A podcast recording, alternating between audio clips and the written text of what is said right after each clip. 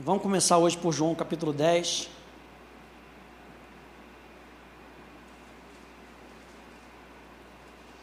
A gente ainda está vendo essa série, já estamos já no finalzinho dela. Acho que eu vou ter que dividir hoje em dois capítulos.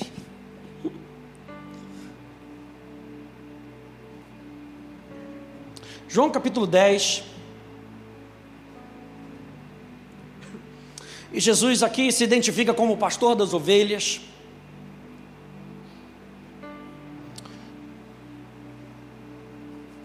E ele diz aqui, vamos direto aqui para versículo 10, que a gente já conhece, e diz assim: O ladrão, o ladrão vem somente para roubar, para matar e para destruir. Mas eu vim para que tenham vida e a tenham em abundância.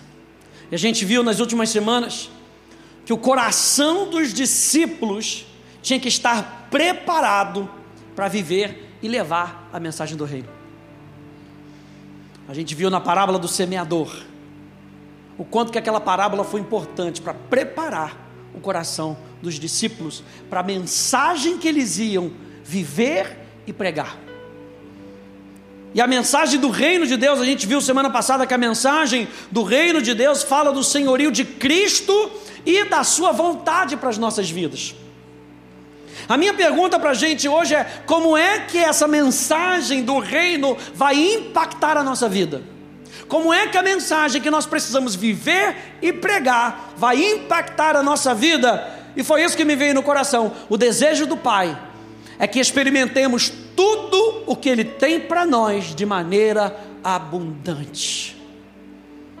2023, o ano da manifestação abundante de Deus. Então, o desejo de Deus é com que eu e você experimentemos a, a tudo que Ele tem para nós de maneira abundante. E Jesus aqui, Ele está se comparando com os, com os líderes religiosos da época. Quando ele chama que o ladrão vem somente para roubar, matar e destruir, pasmem, Jesus não está falando do diabo. Jesus está falando daqueles homens. Jesus está falando do espírito que aqueles homens tinham. E é claro, era um espírito das trevas. Por quê? Porque eles se importavam mais consigo do que com as ovelhas. Então aqueles homens eram chamados de ladrões. Mas Jesus se compara como bom pastor, e não qualquer bom pastor, ele se compara com o bom pastor do Salmo 23. Ele protege, ele leva a, a ovelha a pastos verdejantes, ele resgata, ele dá a sua vida, ele permite que as suas ovelhas floresçam, que elas encontrem prazer e experimentem a sua vontade. Jesus quer com que você tenha uma vida abundante. Olha só o Salmo 23, nessa versão da The Passion. Olha só essa tradução. O Senhor é o meu melhor amigo e o meu pastor. Sempre tenho mais do que suficiente. Você pode declarar isso comigo? Eu sempre tenho mais do que suficiente. Ele oferece um lugar de descanso para mim em seu amor abundante. Seus caminhos me levam a um oásis de paz um tranquilo riacho de felicidade, é onde Ele restaura e revive a minha vida. Ele abre diante de mim caminhos para o prazer de Deus e me conduz em seus passos de justiça, de justiça, para que eu possa honrar o Seu nome. Senhor, mesmo quando o seu caminho me leva através do vale das trevas mais profundas, o medo nunca vai me conquistar, preste atenção, pois você já o fez. Meu Deus. Você permanece perto de mim e me conduz por todo o caminho. Sua autoridade é a minha força e a minha paz. O conforto do seu amor tira o meu medo. Eu nunca estarei sozinho, pois você está perto. Você se torna meu delicioso banquete, mesmo quando meus inimigos se atrevem a lutar. Você me unge com a fragrância do seu Espírito Santo. Você me dá tudo que eu posso beber de você, até que o meu coração transborde. Então, por que temerei o futuro? pois Sua bondade e amor me perseguem todos os dias da minha vida. Então, depois, quando minha vida terminar, voltarei à Sua gloriosa presença para estar para sempre com você. É dessa maneira que Ele se apresenta para nós como um Deus abundante. E eu acho interessante quando Jesus fala, aqui em João capítulo 10, Ele diz: Eu vim para que vocês tenham vida. E olha só o que significa a palavra vida. A palavra vida, no grego zoé, zoé significa a plenitude absoluta da vida. A vida que é essencial, a vida que é ética ou moral que pertence a Deus. Ou seja, a vida que tem o caráter de Deus. A vida real, a vida genuína, uma vida ativa e vigorosa, dedicada a Deus, uma vida abençoada. Eu vim para que vocês tenham esse tipo de vida. Não vida de baixo, vida de cima. Não vida somente natural, não. Deus quer com que eu e você, no reino de Deus, possamos experimentar o céu na terra, o sobrenatural revestindo o nosso natural, gente. E ele fala: essa vida é uma vida abundante. Eu não quero com que vocês tenham apenas vida sobrenatural.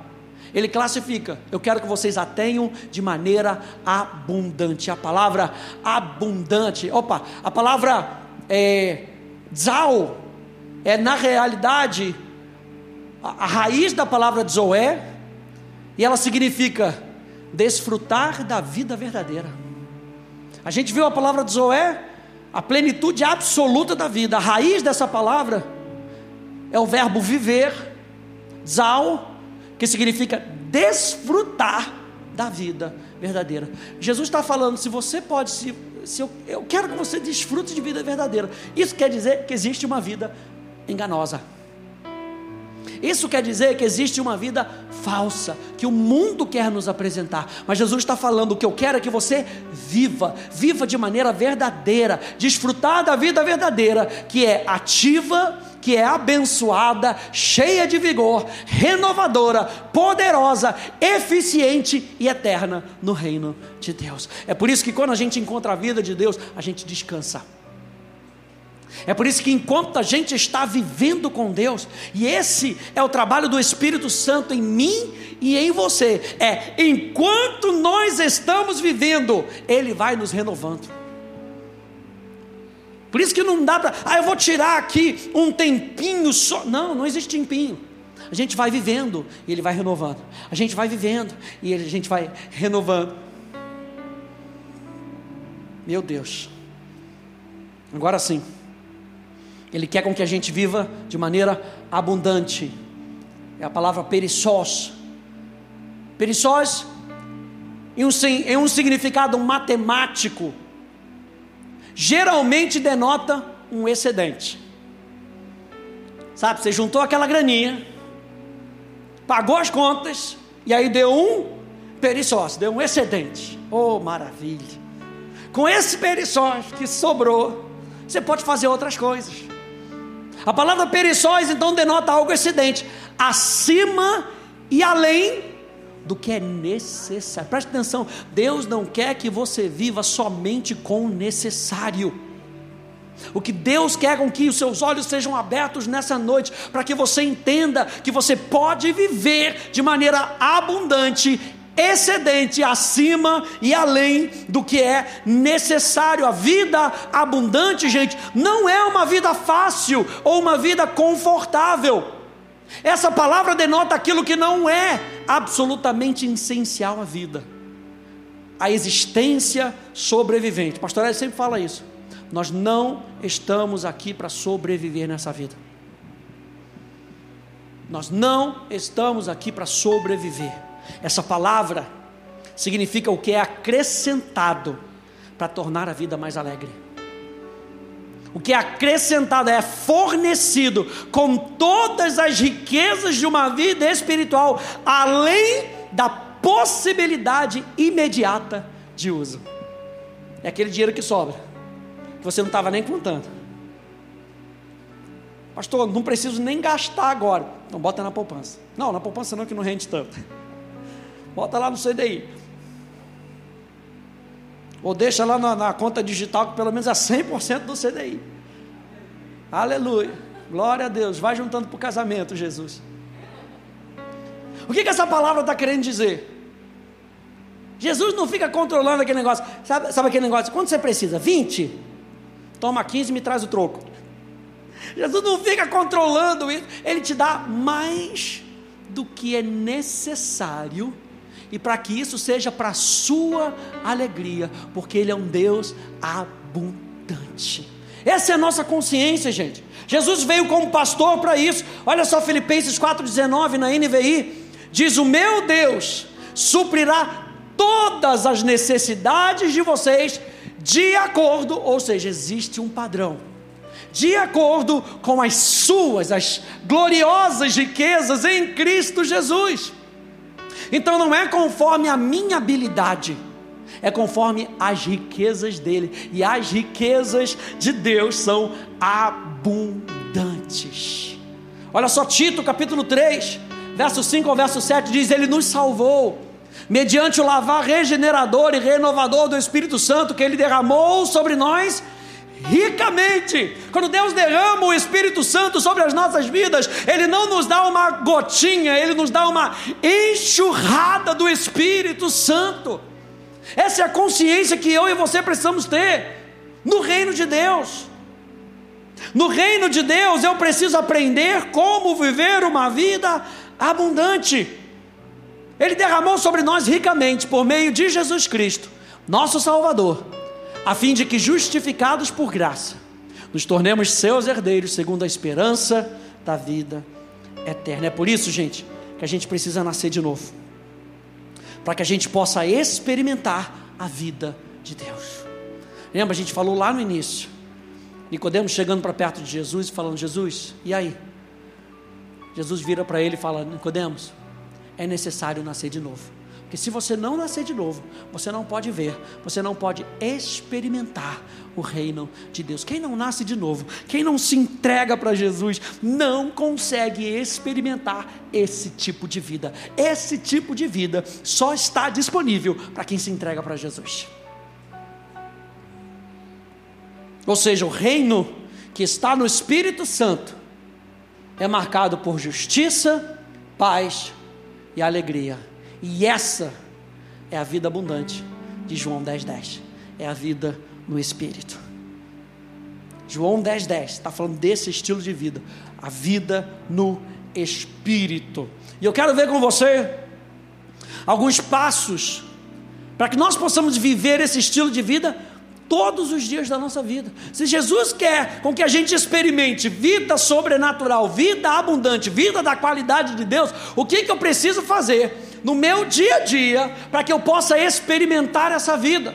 E não somente uma vida religiosa, uma vida quando eu venho para a igreja. Nossos louvores são maravilhosos. E aí a gente se abre para Jesus. E a gente chora e quando volta para casa não tem mais nada.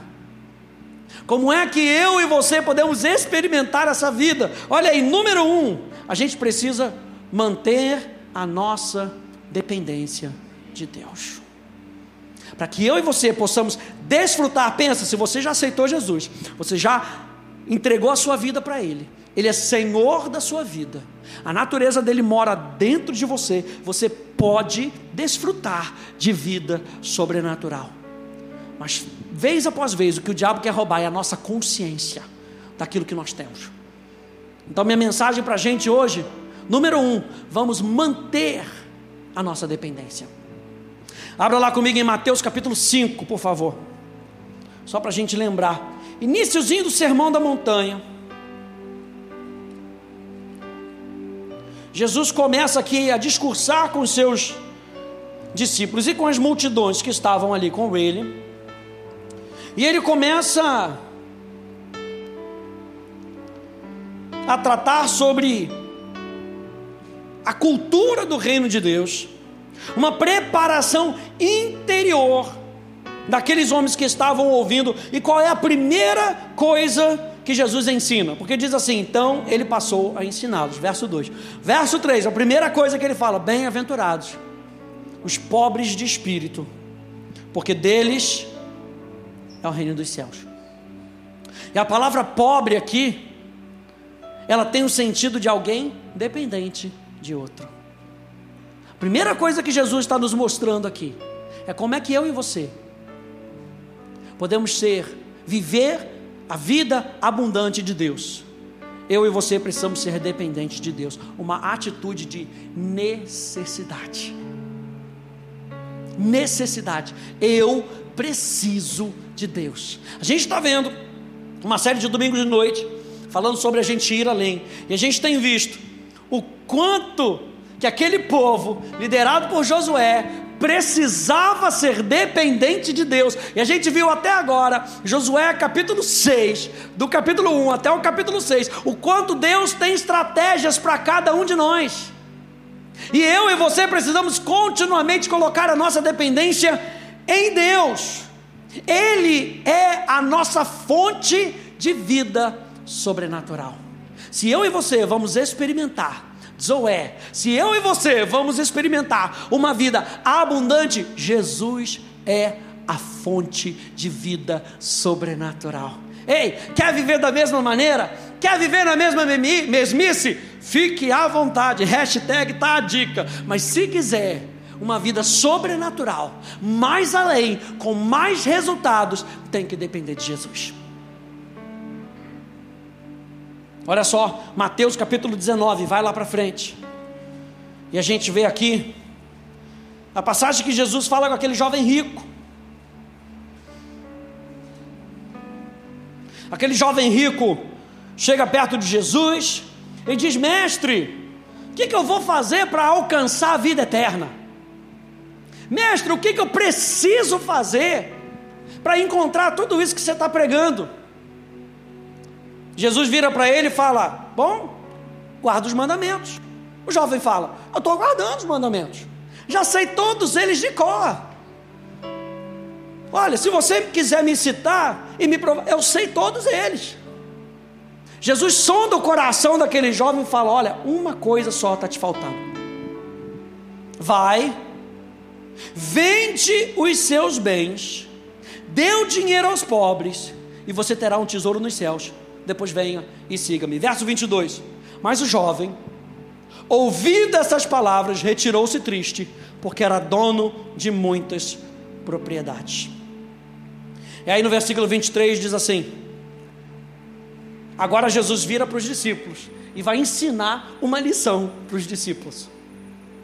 Então Jesus disse aos seus discípulos: Em verdade lhes digo que um rico dificilmente entrará no reino. Ah, pastor, mas eu já estava aqui juntando meus milhões. Um rico dificilmente entrará no reino dos céus. E ainda lhes digo que é mais fácil um camelo passar pelo fundo de uma agulha do que um rico entrar no reino de Deus. O que, que Jesus está falando aqui? Que é extremamente difícil para uma pessoa rica abraçar o chamado radical do discipulado no reino de Deus. Mas a salvação, ela não depende da nossa capacidade, mas da generosa graça de Deus. O ponto-chave para nós aqui, no entanto, é ser lembrado sobre os perigos da riqueza e das posses. Agora, olha só esse texto aqui. O problema não era ser rico. O que Jesus estava tratando aqui não era que o problema daquele jovem é que ele era rico, é que ele trabalhou bastante, é que ele estudou bastante, e ele ganhou dinheiro e ele multiplicou o dinheiro do seu pai. O problema não era esse, não é isso que Jesus está querendo tratar aqui nesse, nesses versículos. O problema é que a riqueza tinha possuído esse jovem. E quando a riqueza faz isso, a riqueza nos encoraja a uma falsa sensação de independência. Por isso Jesus fala: só tem dois senhores. Ou você vai servir a Deus, ou você vai servir as riquezas. A gente está falando que a mensagem do reino é uma mensagem do senhorio de Jesus. E aqui em Mateus capítulo 19, Jesus identifica que ele não seria o Senhor desse jovem. Quando Jesus fala, vai, vende tudo, porque o Senhor tem um título de propriedade. O Senhor diz para a esquerda ou para a direita. O Senhor diz, vende ou compra. Esse jovem não queria estar debaixo do senhorio de Jesus. Ele sabia a letra, mas o seu coração não estava comprado por Jesus. Gente, riqueza e sucesso. Você pode ir lá depois ver Provérbios. Leia o livro de Provérbios, veja o quanto a Bíblia fala sobre riqueza. Riqueza e sucesso certamente são influenciados por boas escolhas. Gente, se você souber investir no mercado financeiro, você provavelmente pode ficar rico. Você provavelmente pode ganhar um dinheiro. Você pode multiplicar o que você tem. Porque se você souber investir, você vai saber colher. Mas a Bíblia também fala que riquezas podem ser resultados de desonestidade ou malícia. Ou seja, riqueza não é título de bênção. Nossa, que abençoado aquele. Por quê? Porque o bolso dele está desse. Ele pode estar enganando. Pode ser resultado de esquemas. Por isso é que Deus está olhando o coração. A Bíblia fala, a Bíblia é clara, para dizer para a gente: se a gente semear, nós vamos colher. A Bíblia é clara. A gente aprenda, aprende princípios de prosperidade, princípios bíblicos. Mas o que, que Jesus está botando aqui como fundamento? Pergunta: o, meu, o teu coração é meu? É a pergunta de Jesus. O seu coração vai ser meu, porque eu não vou dividir o trono que está no teu coração com as riquezas. E aí o que aconteceu? O jovem saiu triste. Jesus está explicando isso para os seus discípulos e ele fala: Olha, gente, é o seguinte. Um camelo passar pelo fundo de uma agulha, quando Jesus usa essa expressão, olha, é mais fácil, como é que ele diz aqui? Ainda diz que é mais fácil um camelo passar pelo fundo de uma agulha do que um rico entrar no reino de Deus. E essa expressão, um camelo passar pelo fundo de uma agulha, era sinônimo de algo impossível. Você já pegou isso, né? Por quê? Porque o camelo era um dos maiores animais que eles podiam ver. E talvez o fundo de uma agulha fosse algo pequeno. Vamos trazer para os nossos dias o que, que a gente fala que é impossível? A expressão até que a vaca tussa.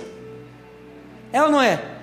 Não, quando a vaca tossir, eu quero ver. Dia de São Nunca de tarde, é ou não é? Algo impossível. Essa expressão era algo impossível. Tanto que os discípulos, eles respondem, olha aí, continua lendo aí comigo. Ouvindo isso, os discípulos ficaram muito admirados e perguntaram: Ah, Jesus, sendo assim, quem é que pode ser salvo? Olha a resposta de Jesus. Jesus olhando para eles, disse: Para os seres humanos, isso é impossível. Para os seres humanos, um rico entrar no reino dos céus é impossível, mas para Deus, tudo é possível.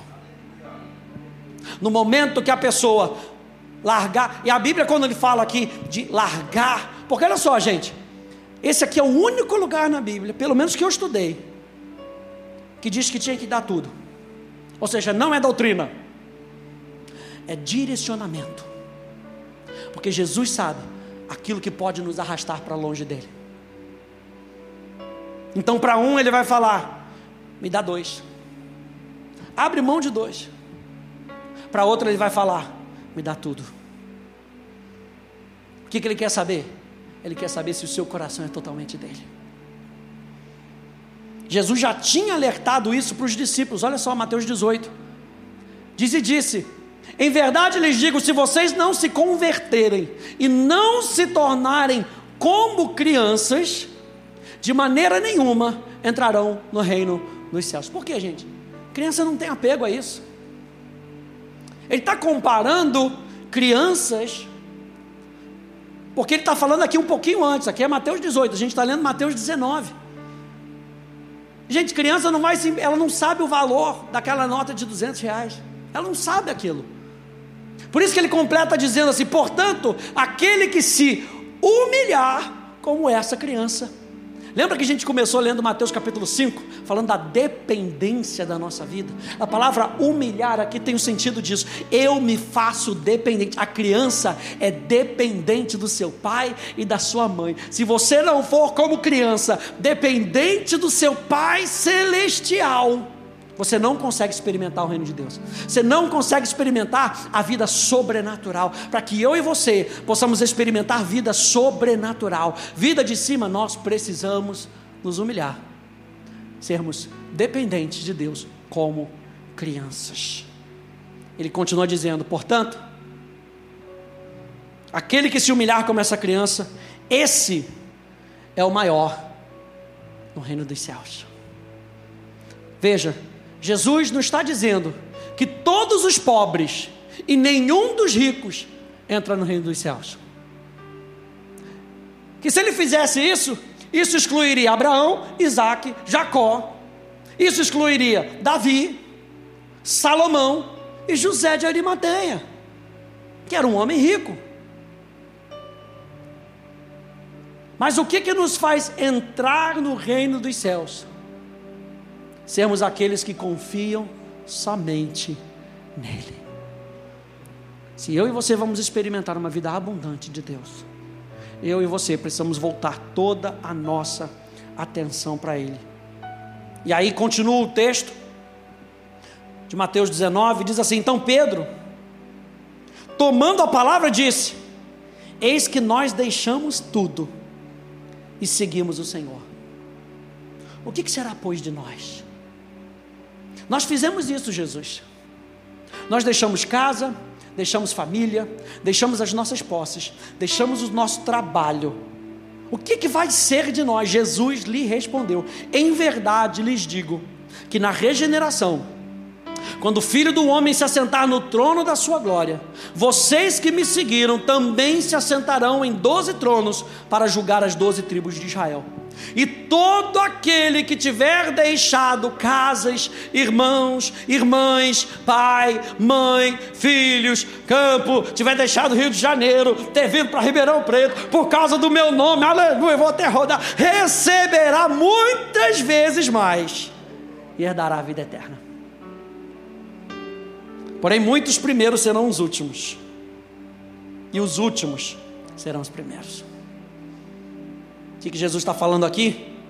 Que muitas vezes, aqueles que são superestimados pelos homens, devido à riqueza que possuem, ao prestígio que ostentam, ao nível intelectual que demonstram, ou quaisquer outras coisas que lhes façam desfrutar de uma posição de destaque aqui na terra, não terão e não têm o mesmo reconhecimento dos céus.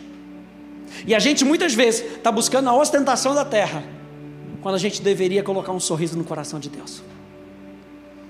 Por isso que ele fala: esses aí estão sendo os primeiros?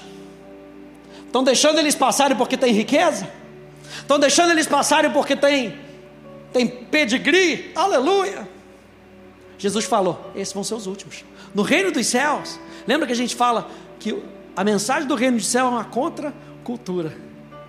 Jesus vira tudo de cabeça para baixo. Esses que estão recebendo reconhecimento na terra vão ser os últimos a, a receberem reconhecimento. Isso, se eles receberem reconhecimento. Jesus está falando para os discípulos: não se preocupem, o que é de vocês está guardado. Alguém já disse para você, com o olho tipo querendo te matar? Agora, deixa Jesus dizer para você: você abriu mão? Você abriu seu coração para Jesus? O que é teu está guardado. Primeira coisa, meu e você, precisamos manter a nossa dependência. O que, que isso implica? Número dois, a gente precisa continuar buscando a Deus. O que, que a gente está fazendo aqui na quarta-feira? Buscando a Deus. O que, que a gente faz na nossa casa? A gente busca a Deus. Que, que a gente faz enquanto a gente está ouvindo uma mensagem? A gente busca Deus. E não é buscar a Deus de quarta em quarta, ou de domingo em domingo, para que eu e você possamos experimentar a vida sobrenatural de Deus, eu e você precisamos continuar a buscar a Deus. Fala comigo em Salmo 27, no verso 8. Salmos 27.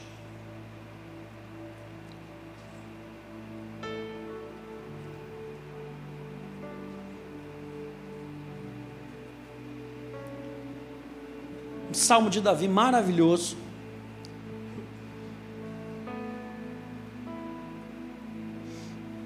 E aqui eu gosto muito de usar esse salmo porque fala muito de dessa percepção do coração de Davi.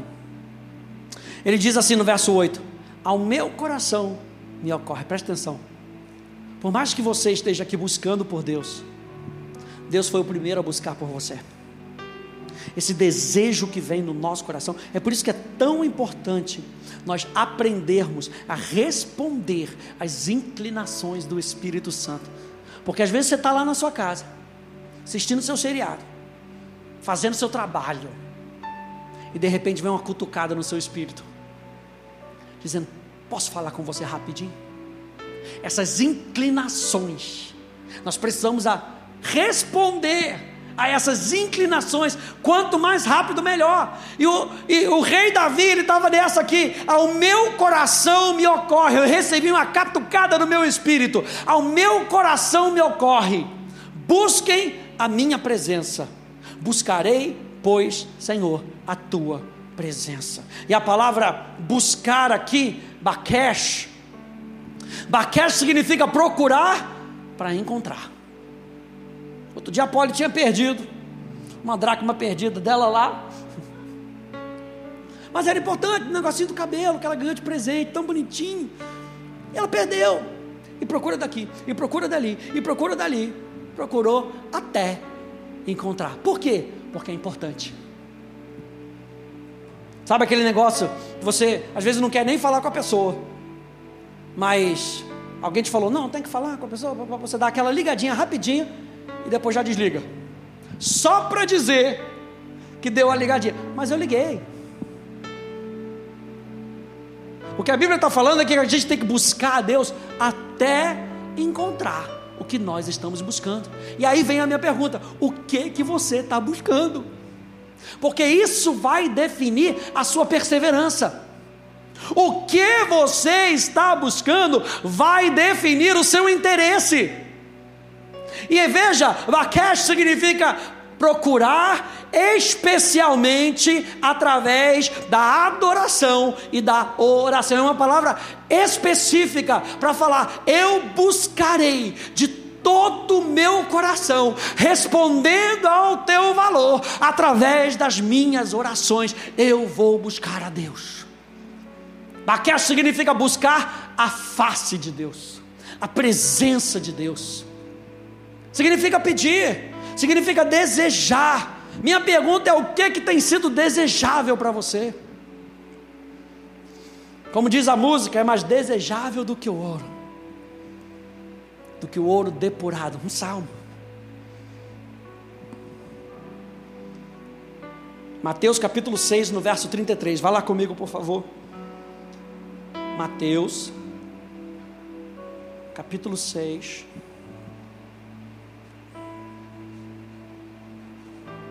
No verso 33. Já estou terminando. Aleluia. Tá bom assim, Stanley? Já estou terminando. Você sabe que a gente ia numa igreja, tinha um pastor e ficou a marca, né?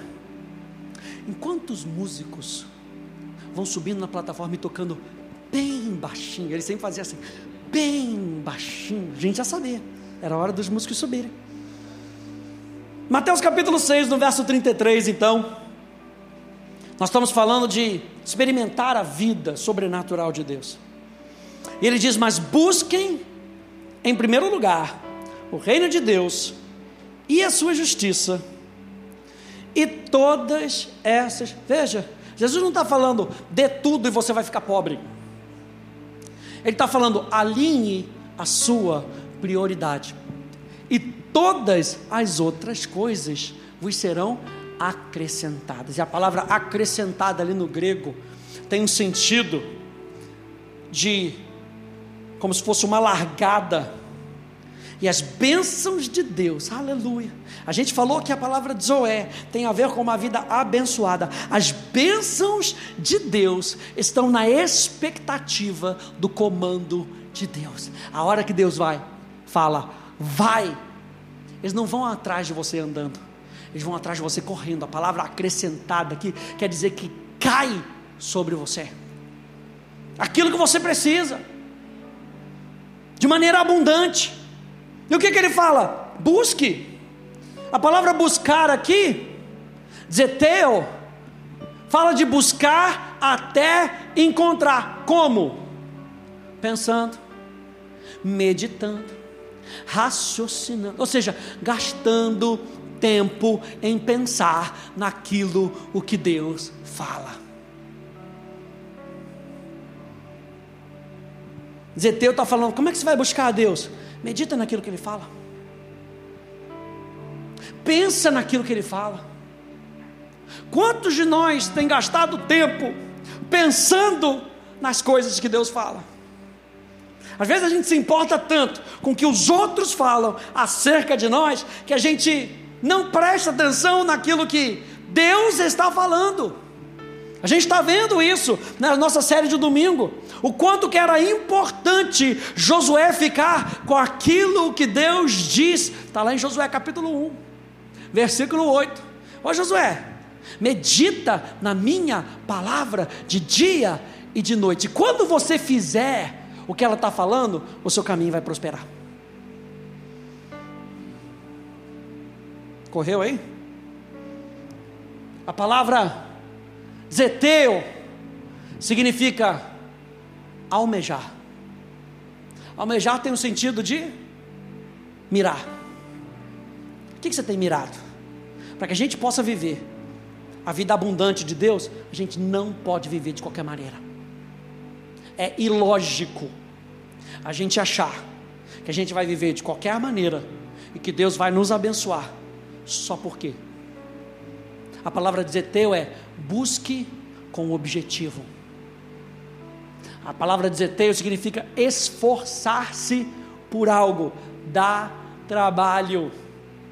Tem que deixar a sua casa, tomar banho, diga amém, glória a Deus, e vir para a igreja. Tem que gastar tempo, é isso mesmo, gastar, a palavra gastar, porque o tempo passa. Gastar tempo com Deus, meu Deus é desafiador. A vida com Deus é desafiadora porque a gente está acostumado com a nossa vidinha. E a gente aprende. Eu falei para você: se você souber investir, você pode até ganhar dinheiro. E aí a gente depende mais do nosso investimento do que aquilo que Deus fala para a gente fazer. É por isso que a gente tem que ter o maior cuidado quando a gente entra em sociedade.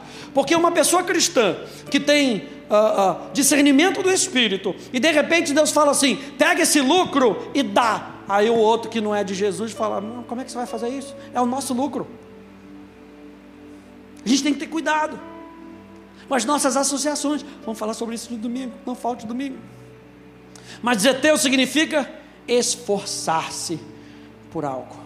Buscar o reino é saber que a vontade e os pensamentos dele são maiores do que o nosso que quando você chega num patamar, ele puxa você para um patamar melhor, para um patamar acima.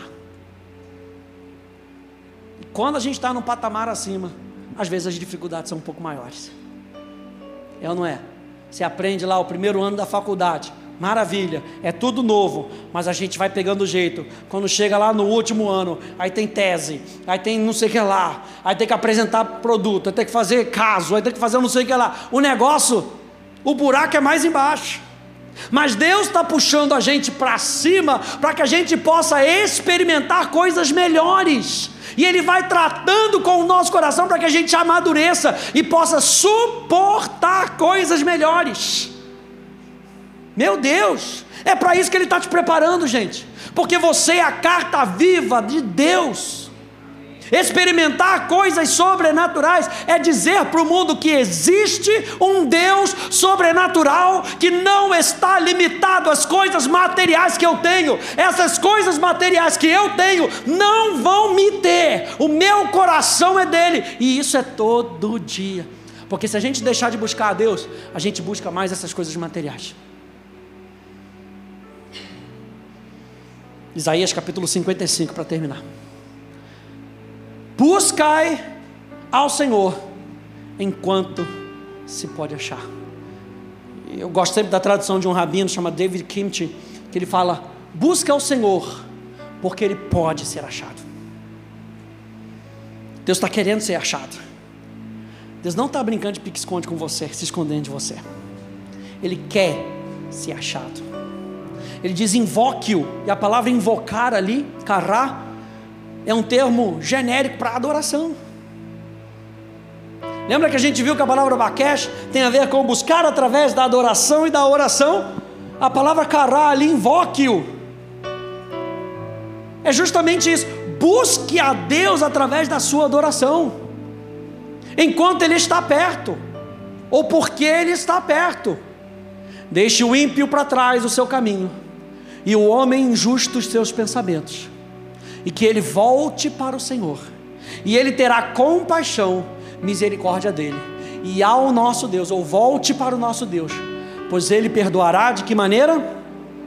Abundantemente. Esse é o nosso Deus, gente. Mas para que a gente possa viver esse estilo de vida, eu e você precisamos nos entregar. Não dependa da sua habilidade. Ele te deu a habilidade, foi ele que te deu. Inteligência que você tem, diga amém. Foi Deus que te deu. Agora, se a gente não usa para Ele, a gente não vê o resultado que Ele quer com a nossa inteligência. É por isso que eu acho que eu acho tão interessante quando a gente vê lá o tabernáculo de Moisés e a gente vê lá a Oliabe e Bezalel. E a Oliabe e Bezalel faziam artífices, eram artífices de ouro e faziam as artes. Eles já sabiam fazer aquilo. Imagina as coisas bonitas que eles já tinham feito. Mas a Bíblia diz: a eles eu ungi. Por que, que Deus precisava ungir a Oliabe e Bezalel? Porque eles só sabiam fazer as coisas naturais. Porque eles só sabiam reproduzir coisas naturais. Deus vem com a sua unção e nos leva para um outro patamar, um patamar sobrenatural. Porque os que eles precisavam reproduzir eram coisas do céu venha o céu na terra. Então eu e você, por mais que nós sejamos inteligentes, por mais que nós estejamos, tenhamos coisas materiais, isso não é nada se não tiver a presença do Espírito Santo, se não tiver a direção do Espírito Santo. E gente, no final das contas, é a luta da carne contra o Espírito. É a luta da minha vontade, que é imperfeita e muitas vezes imoral, com a vontade dele se estabelecendo em mim, e a vontade dele é boa, perfeita e agradável. Então, gente, com que a gente vai nessa semana? Já motivado para vencer, motivado para viver a vida abundante que eu e você temos, direito no reino de Deus. Amém? Fique de pé comigo.